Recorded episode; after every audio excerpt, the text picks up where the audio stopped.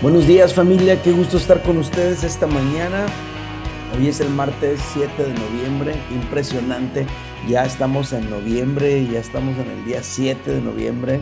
El año está por concluir y todo este año hemos tenido el gusto de caminar juntos en la lectura de la palabra. Hoy toca leer Josué capítulo 5 y estamos listos para ello. Así que bienvenidos sean todos.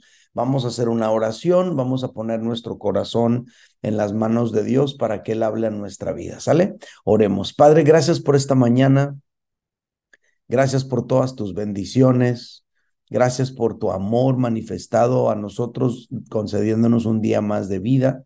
Qué bendición poder abrir los ojos este día y, y tener la oportunidad de acercarnos a ti en la meditación de tu palabra.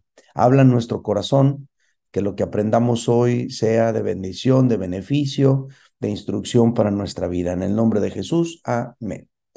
Muy bien, pues vamos a leer Josué capítulo 5 y en este capítulo nos vamos a encontrar eh, la celebración de la Pascua y la celebración de la circuncisión para el pueblo de Israel una explicación de esto, nos vamos a encontrar también el cese del maná y nos vamos a encontrar eh, un encuentro entre, entre el Señor y Josué. Vamos a leerlo. Eh, Josué capítulo 5 dice, cuando todos los reyes de los amorreos que estaban al otro lado del Jordán al occidente, y todos los reyes de los cananeos que estaban cerca del mar, oyeron cómo Jehová había secado las aguas del Jordán delante de los hijos de Israel hasta que hubieran pasado, desfalleció su corazón y hubo más y no hubo más aliento en ellos delante de los hijos de Israel. En aquel tiempo Jehová dijo a Josué, hazte cuchillos afilados y vuelve a circuncidar la segunda vez a los hijos de Israel. Y Josué se hizo cuchillos afilados y circuncidó a los hijos de Israel en el collado de Aralot. Esta es la causa por la cual Josué los circuncidó. Todo el pueblo que había salido de Egipto, los varones, todos los hombres de guerra, habían muerto en el desierto por el camino después que salieron de Egipto pues todos los, los del pueblo que habían salido estaban circuncidados, mas todo el pueblo que había nacido en el desierto por el camino después que hubieran salido de Egipto, no estaban circuncidados.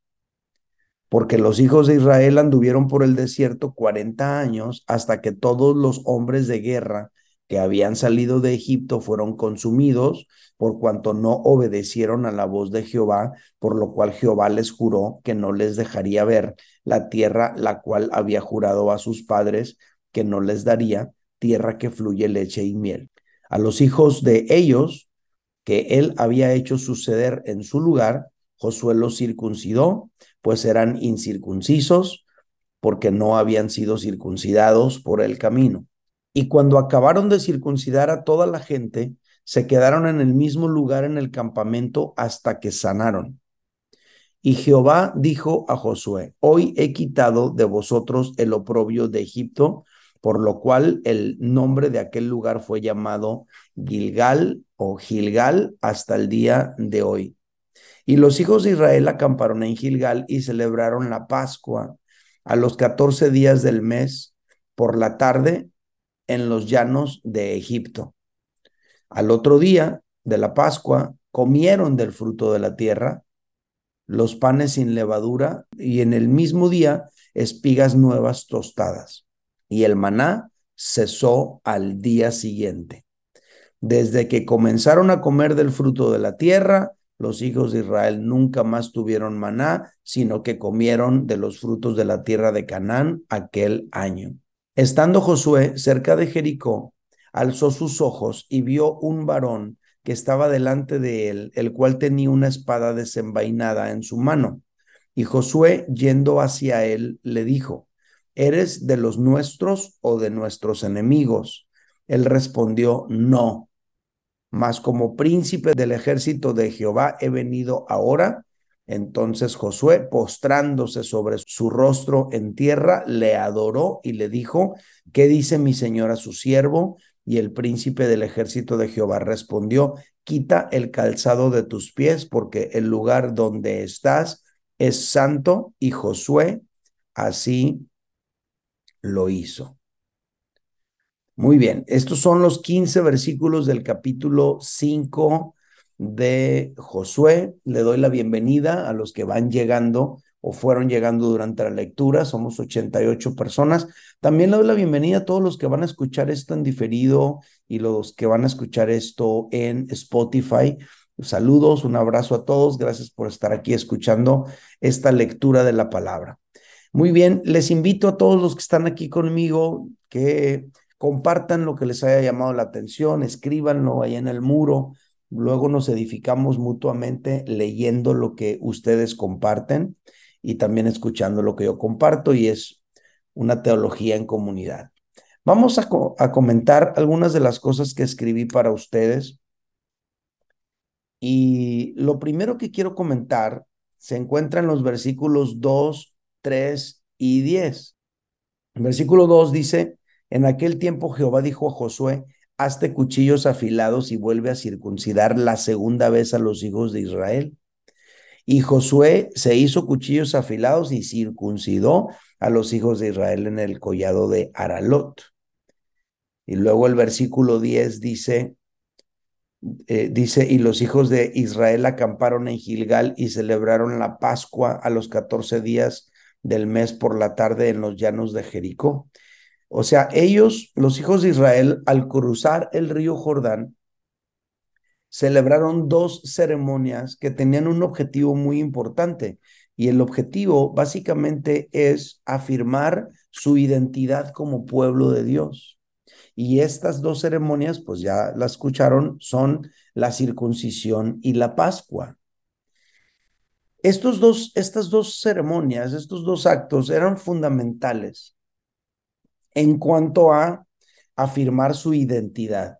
Ellos estaban a punto de iniciar el proceso de la conquista. Ya habían ingresado a la tierra prometida. Ahora iban a empezar a adentrarse, conquistar y, exponerse ante todas las culturas, ante toda esa presión espiritual, social, cultural que los pueblos de ese lugar iban a eh, practicaban y, e iban a ejercer una presión sobre ellos.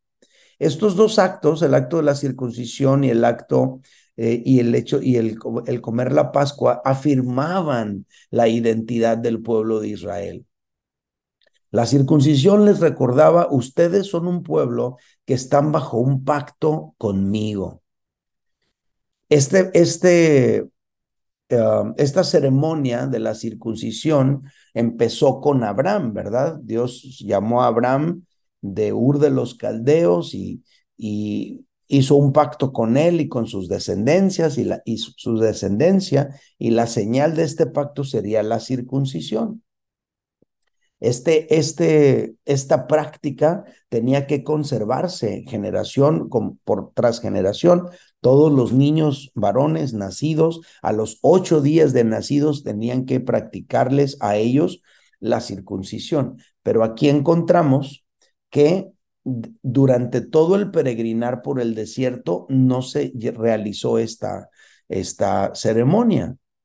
Eh, la otra la otra ceremonia, que es la Pascua, les recordaba al pueblo de Israel que ellos un día habían sido esclavos y Dios les liberó. Les recordaba que esta libertad y esta etapa de conquista que estaban a punto de vivir tenía que ver con la acción poderosa de Dios en su liberación tiempo atrás. En otras palabras, nunca podría ser el conquistador que, que debe ser el día de hoy si no hubiera sido por todo lo que Dios hizo en tu vida en el pasado. Todo lo que puedas lograr el día de hoy como un éxito personal tiene que ver con todo lo que Dios ya hizo en ti en tu pasado.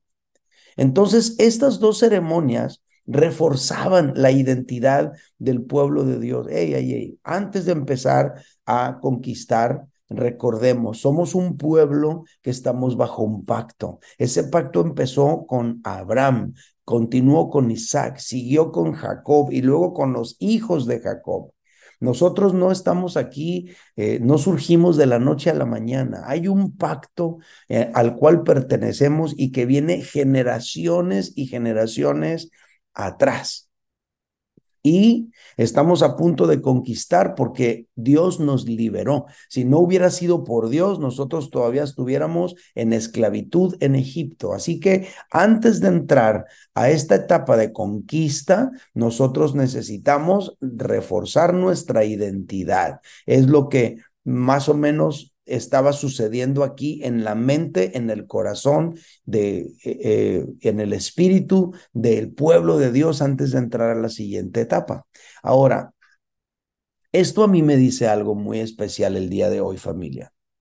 Y es la siguiente, ¿sale? Y tiene que ver para todos nosotros que somos papás. Bueno, no nada más papás, también líderes. Es necesario que reforcemos la identidad en Dios en las siguientes generaciones. No podemos dejarlos en esta nueva etapa en la que está, en la que está eh, entrando el mundo sin afirmar la identidad de ellos. No podemos permitirnos que ingresen nuestros hijos, nuestras siguientes generaciones de hijos de Dios también a esta nueva etapa que está entrando el mundo sin una afirmación clara de su identidad. Esto es un desafío para nosotros los que somos papás, ¿verdad? Tenemos que eh, encontrar maneras constantemente de poder verter sobre nuestros hijos todo eso que nos define como hijos de Dios, como parte del pueblo de Dios, tenemos que encontrar maneras de recordarles a nuestros hijos quiénes somos en Dios y quiénes son ellos en Dios. Esta era una manera, estas dos ceremonias eran una manera de recordarles al pueblo de Israel su identidad, quiénes eran ellos y nosotros tenemos que hacer lo mismo. Ahora, en cuanto a las nuevas generaciones en la iglesia, las nuevas generaciones, los jóvenes, los adolescentes, los niños, no tenemos que permitir que esa brecha generacional nos separe o nos divida. Obviamente, el simple término de brecha generacional ya hace una división y una separación. Nosotros tenemos que ser intencionales en cruzar esa brecha generacional y relacionarnos con las generaciones nuevas para poder hablar con ellos, compartirles nuestro testimonio, a los hombres que están aquí, a las mujeres que están aquí, a los adultos que están aquí. Yo les animo este fin de semana, traten de hacer contacto con las nuevas generaciones. Ves un joven por ahí en la congre, eh, acércate, salúdalo, interactúa para que se dé, se abra la oportunidad de que tú le cuentes lo que Dios ha hecho en tu vida y que podamos reforzar en ellos la identidad que tenemos como pueblo de Dios. Si nosotros pensamos, no, que los jóvenes se junten nomás con los jóvenes, entonces solamente va a prevalecer en sus mentes y en sus corazones un criterio. Yo estoy aquí con una mentalidad porque hubo gente mayor que yo que se tomó el tiempo de hablar conmigo, de pasarme información, de contarme lo que Dios había hecho en sus vidas. Eh, mi abuela hablaba conmigo, mis tías hablaban conmigo, mi madre hablaba conmigo.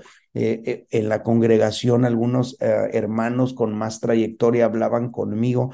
Todo eso me formó. Ah, hubo gente que se, que se, que se tomó la atribución de adoptarme por decirlo así, espiritualmente, de pasar tiempo conmigo, de enseñarme cosas, de no dejarme solo cuando yo estaba desviándome en algunas etapas de mi adolescencia, ¿no? Entonces, qué importante es que tú y yo afirmemos la identidad de las siguientes generaciones del pueblo de Dios, empezando por nuestros hijos en casa, pero también hablando de la gente de la congre. No te juntes nomás con con los mismos, no te juntes nomás con los de tu edad. Hay una generación que viene detrás que, que necesita ser afirmada en su identidad. Esto es algo que yo eh, extraigo de esta lectura?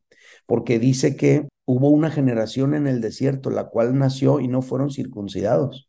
Hubo una generación en el desierto la cual nació y no, no recuerdo bien si celebraron ellos la Pascua durante el desierto alguna vez, ahorita no lo recuerdo, pero finalmente, antes de empezar a conquistar ciudades, Josué tomó un tiempo para circuncidar a los no circuncidados y celebrar la Pascua con todos. Era una manera de que la nueva generación afirmara su identidad antes de conquistar. Ahora, en todo el peregrinar por el desierto no se practicó la circuncisión a los que iban naciendo. Me llama la atención cómo podemos ir dejando de hacer cosas que son importantes en cuanto a nuestra identidad como hijos de Dios y como pueblo santo. Me llama la atención cómo podemos ir dejando, relegando, dejando de hacer ciertas situaciones. En este caso, ellos dejaron de, practicarle la circuncisión a los niños que iban naciendo. Entonces, esto me enseña cómo nosotros podemos ir abandonando, ¿no? Ciertas, ciertas uh, prácticas que de alguna manera nos definen como hijos de Dios y como pueblo santo. En una ocasión me acuerdo que fui invitado a compartir en una iglesia y en ese, yo iba a hablar en ese mensaje algo sobre la cena del Señor y le comento al pastor de la iglesia, oye, me gustaría celebrar la cena del Señor con tu congregación ese día, si me lo permites. Sí, claro que sí, se movió todas las cosas para, para, para poder celebrar la, la cena del Señor, la Santa Cena, la comunión. Y entonces hubo gente que se me acercó y me dijo, teníamos muchísimo sin celebrar la cena del Señor. A veces lo hacemos eh, muy a la larga y son situaciones que tenemos que retomar. Nosotros en Amor y Libertad, pues por lo menos una, dos veces al año lo hacemos y es muy poco. Deberíamos hacerlo mucho más. Entonces me llama la atención. Es interesante cómo vamos dejando de hacer cosas que son importantes en cuanto a nuestra identidad como hijos de Dios y como pueblo santo. Otro aspecto que me llama la atención aquí mismo, en este asunto de que practicaron la circuncisión y la Pascua, es cómo se renovó una generación.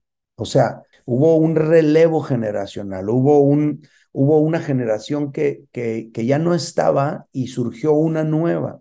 Dice, versículo 6, porque los hijos de Israel anduvieron por el desierto 40 años hasta que todos los hombres de guerra que habían salido de Egipto fueron consumidos, por cuanto no obedecieron a la voz de Jehová, por lo cual Jehová les juró que no les dejaría ver la tierra la cual había jurado a sus padres que no les daría tierra que fluye leche y miel. Esto que leí fue el versículo 6. Y esto a mí me, me enseña algo, familia. No todos los que vivieron con nosotros ciertas etapas nos acompañarán en la siguiente. Esto es algo muy interesante. Josué salió de Egipto junto con Caleb y junto con Moisés y con Aarón y María, pero a la tierra prometida nomás entraron Josué y Caleb. Y toda la gente que salió de Egipto murió en el desierto y surgió una nueva generación, que es la generación que iba a conquistar. No todos los que vivieron con nosotros ciertas etapas en nuestra vida nos acompañarán en la siguiente. Esto es muy importante. A veces nosotros estamos aferrados a que ciertas personas continúen con nosotros y no es así siempre. Hay personas que están con nosotros una temporada, nos acompañan en una, en una, en una etapa de nuestro caminar, nos acompañan en una etapa del proceso y del proyecto en el que Dios nos lleva y nosotros tenemos que estar agradecidos por ese tiempo que nos acompañan, pero al mismo tiempo tenemos que aprender a dejarlos ir y dejarlos ir con bendición y dejarlos ir con gozo. Obviamente, Aquí estamos, yo estoy aquí dando una aplicación de esta situación, ¿verdad? Lo que ocurrió en el desierto es que esa generación que salió de Egipto tuvieron incredulidad y no eran aptos para la etapa nueva. Entonces, eso generó que estuvieron ellos peregrinando por el desierto 40 años hasta que murió toda aquella generación y se levantó una nueva que no tenían raíces tan profundas con Egipto, con la mentalidad, con la cultura de, de Egipto, con todo su pasado. Se necesitaba una generación nueva, con una nueva mentalidad Y eso me enseña, no todas las personas que estuvieron con nosotros en etapas anteriores estarán con nosotros en las siguientes etapas a las que Dios nos quiere llevar. Eso nosotros lo tenemos que entender. Tenemos que a lo mejor, claro, conservar amistades, conservar eh, bonitos recuerdos, pero no toda la gente va a estar caminando a nuestro lado en esa etapa nueva en la que Dios nos quiere llevar. Entendámoslo, liberémonos de, de esa de esa, a lo mejor, obsesión o idea de que todos tienen que, no, no todos, no todos. Entonces, eh, dejemos ir a quien tengamos que dejar ir, dejémosles ir con bendición y vayamos nosotros, vayamos tú y yo a lo que Dios tiene para nosotros enfrente. Eh, recordemos con cariño a quienes tengamos que recordar con cariño y, y dejemos atrás las, las ofensas, las situaciones que se tuvieron que dejar atrás, pero en esta nueva etapa hay que caminar con los que Dios ha puesto a nuestro lado ahora mismo y seamos agradecidos con los que están con nosotros ahora y dejemos ir a, a los que ya no estarán con nosotros en esta siguiente etapa de nuestra vida. Es algo difícil, pero necesario. La etapa que estás viviendo hoy es diferente a la etapa que viviste ayer. La etapa de ayer pudo ser maravillosa, pudo ser increíble, pero estás en otra etapa hoy, a lo mejor más maravillosa o menos. Lo importante no es cómo es la etapa, lo importante es que estás con vida y estás abierto a lo que Dios quiere mostrar en tu vida, lo que Dios quiere hacer. Entonces, quienes tuvieron que irse, pues los dejamos ir y seguimos adelante a lo que Dios nos quiere mostrar. Eso es muy importante. ¿Sale? Bueno, eh, bienvenidos eh, a todos los que van llegando. Somos, somos 120 ahora, un gusto. Qué bueno que están con nosotros. Un comentario más, está en el verso 11. Se los leo. Fíjate lo que dice el verso 11. Dice, al otro día de la Pascua comieron fruto de la tierra los panes sin levadura y el mismo día espigas nuevas tostadas. Y luego checa el dato. Y el maná cesó al día siguiente, desde que comenzaron a comer del fruto de la tierra y los hijos de Israel nunca más tuvieron maná, sino que comieron los frutos de la tierra de Canaán aquel año. Fíjense que lo que yo le puse como subtítulo a estos dos versículos, versos 11 y 12, es que las bendiciones van por etapas. Cada etapa por donde Dios nos lleva en nuestro caminar con Él envuelve sus propias bendiciones. Lo repito, cada etapa por donde Dios nos lleva en nuestro caminar con Él envuelve sus propias bendiciones. Mientras el pueblo de Israel caminó por el desierto, hubo maná. Pero una vez que el pueblo de Israel empezó a comer del fruto de la tierra, el maná cesó. El maná era lo que ellos necesitaban en el tiempo del desierto. Ahora en el tiempo de la conquista, ellos necesitaban otro tipo de alimento, un alimento adecuado a la etapa que estaban viviendo. Pero, ¿qué es lo que podemos encontrar en una etapa y en la otra? Este principio, ¿listos? El principio de que Dios siempre es proveedor. Las formas cambian, pero los principios se mantienen. En el desierto Dios les proveyó a través del maná, en la en Canaán Dios les proveyó a través de los frutos de la misma tierra. Las formas cambian, pero el principio de provisión se mantiene. No quieras estar eh, comiendo maná cuando estás en Canaán. Tampoco te aceleres a querer comer fruto de la tierra de Canaán cuando estás en el desierto. Ahí come maná. Cada lugar tiene su propia provisión, su propia manifestación, su propia bendición. Cuando el pueblo de Israel estuvieron allá en Egipto, allá comían, dice que caldos de ajo, ¿no? Decían con, con, ah, con nostalgia, con, con añoranza, decían ahí en el desierto, me acuerdo los caldos que comíamos y la carne y el pan y el ajo y las cebollas. Bueno, eso era la comida de Egipto, pero ahora estaban en el desierto y necesitaban otro tipo de alimentación acorde a la etapa que estaban viviendo y Dios les dio maná, un, un alimento específico que tenía los nutrientes específicos para la etapa específica que estaban viviendo. ¿Sale? Y luego, cuando entraron a Canaán, ahora ya no había maná, ahora era el fruto de la tierra de Canaán. En cada etapa de sus vidas cambió la forma en la que Dios les proveyó el sustento, pero el principio nunca cambió. Dios siempre les proveyó, lo único que cambió fue la forma en la que Dios les proveyó. Cada etapa por donde Dios nos lleva en nuestro caminar con Él envuelve sus propias bendiciones y sus propias maneras en las cuales Dios obra. Entonces esto es algo que tú y yo tenemos que entender para no estar esperando que Dios actúe hoy de la manera que actuó ayer, para que no estés esperando que las cosas en esta etapa nueva sean iguales como fueron en tus etapas pasadas.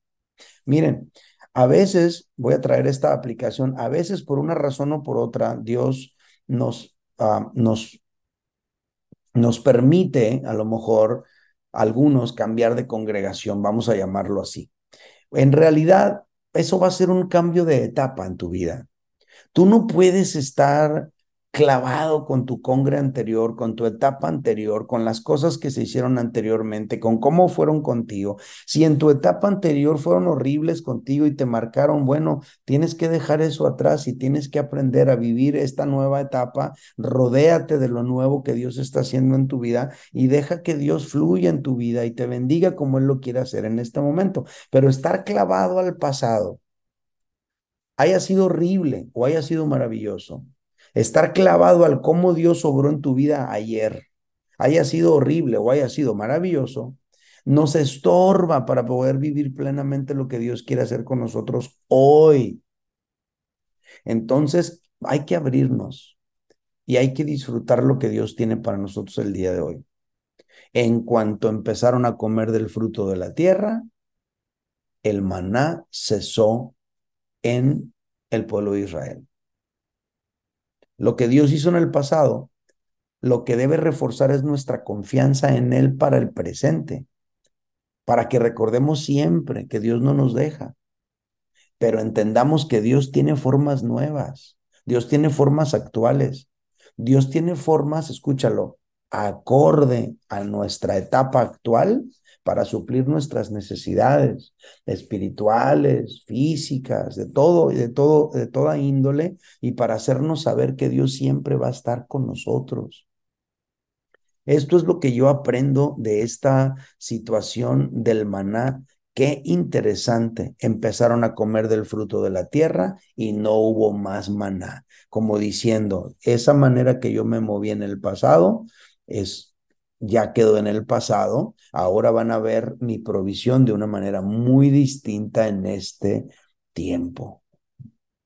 Qué interesante, ¿verdad? Ellos tuvieron que dejar ir una generación y ellos tuvieron que dejar ir una forma en la que Dios les proveyó. Como que este capítulo tiene mucho que ver con hacer esa diferencia entre etapas, la etapa del desierto, la etapa de la conquista. En la etapa del desierto hubo algunos que te acompañaron, pero estás en una etapa nueva. En la etapa del desierto hubo maneras en las que Dios proveyó y tu sustento, pero ahora Dios está proveyendo de una etapa nueva. Sin embargo, hay algo que no cambia. ¿Sabes qué no cambia? No cambia la fidelidad de Dios. ¿Sabes también que no cambia? Lo que no cambia es nuestra identidad. Celebraron la Pascua, celebraron la circuncisión, porque tenían que tener muy clara cuál es su identidad en Dios antes de conquistar. Último comentario.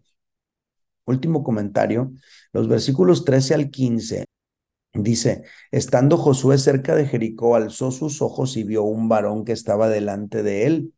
Esto es una teofanía, ¿verdad? Es el Señor Jesucristo mismo eh, eh, en su en su preexistencia. Miren, Jesús, vamos a decirlo, tiene tres etapas de, revelación para nosotros.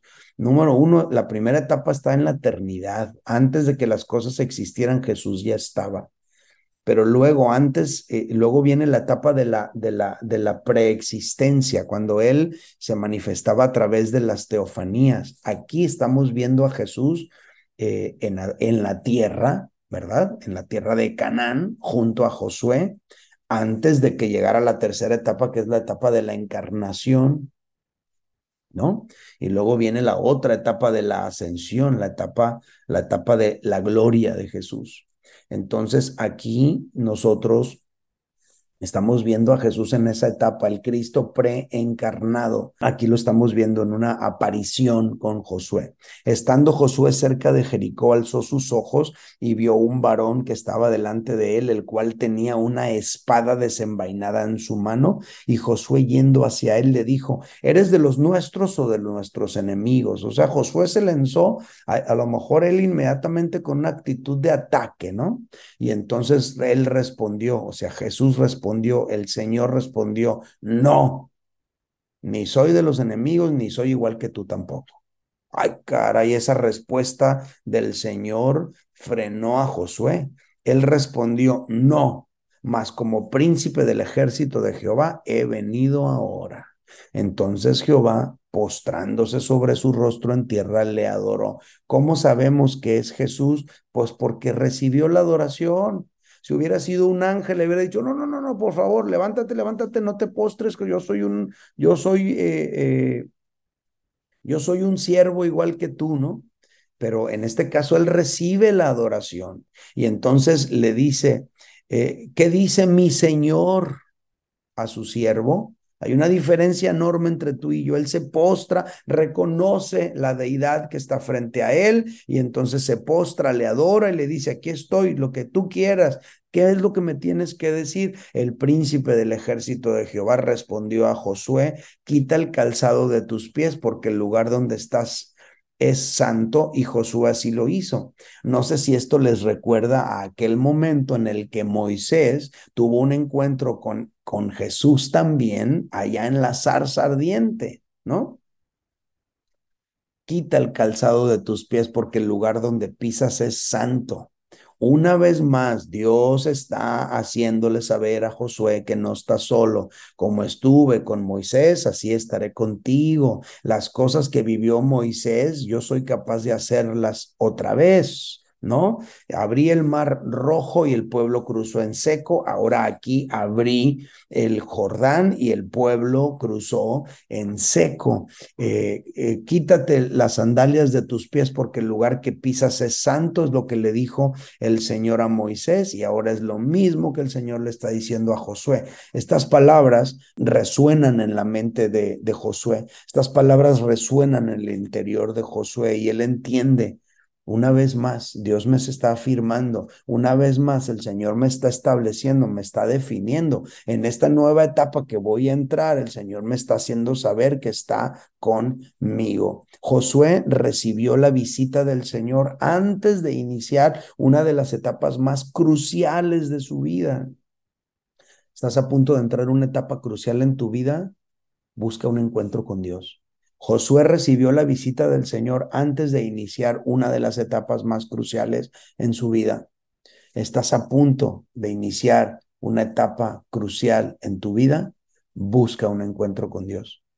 Josué seguramente meditaba y oraba sobre lo que estaba a punto de empezar y en toda su reflexión, él quizá sentía mucha presión, mucha lucha mental pero el Señor mismo se le presentó y esto produjo en él al menos dos efectos. Número uno, le hizo saber que no estaba solo en esto, Dios estaba con él. Y número dos, le hizo recordar que la victoria que estaba a punto de obtener venía directamente de Dios, no de sus propias fuerzas. Estás a punto de empezar una etapa nueva, crucial en tu vida. Encuéntrate con Dios. Apártate como Josué a reflexionar, a orar, a pensar, abre la puerta para que el Señor se haga real en tu vida, se manifieste en tu vida y te haga saber que no estarás solo en esta etapa nueva que viene y al mismo tiempo te haga recordar que las victorias que vas a obtener no son tuyas, no son en tus propias fuerzas, son en el poder de Dios. Muy bien. Esta es la lectura de hoy, familia. Eh, gracias por acompañarme. Somos 126 personas. De repente subía y bajaba. Vamos a orar y los voy a dejar en libertad el día de hoy, ¿sale? Padre, te doy gracias por esta oportunidad tan, tan especial de leer la Biblia con mis hermanos y amigos. Gracias por todo lo que hemos aprendido el día de hoy. Gracias, Señor, porque tu palabra nos afirma, nos establece. Gracias por todo lo que hemos aprendido hoy en esta lectura. Señor, como pastor y como hombre de Dios, bendigo, Señor, a cada una de estas personas reunidas. Te pido, Señor, que donde quiera que vayan sean protegidos y guardados por ti. Llévalos y tráelos con bien a sus trabajos. Protégelos de todo accidente, de todo acto violento y que puedan seguir viendo tu favor y gracia donde quiera que estén. En el nombre de Jesucristo yo te lo pido. Amén. Muy bien familia, gracias a todos por acompañarme, que Dios les bendiga. Nos vemos mañana a las 6 de la mañana.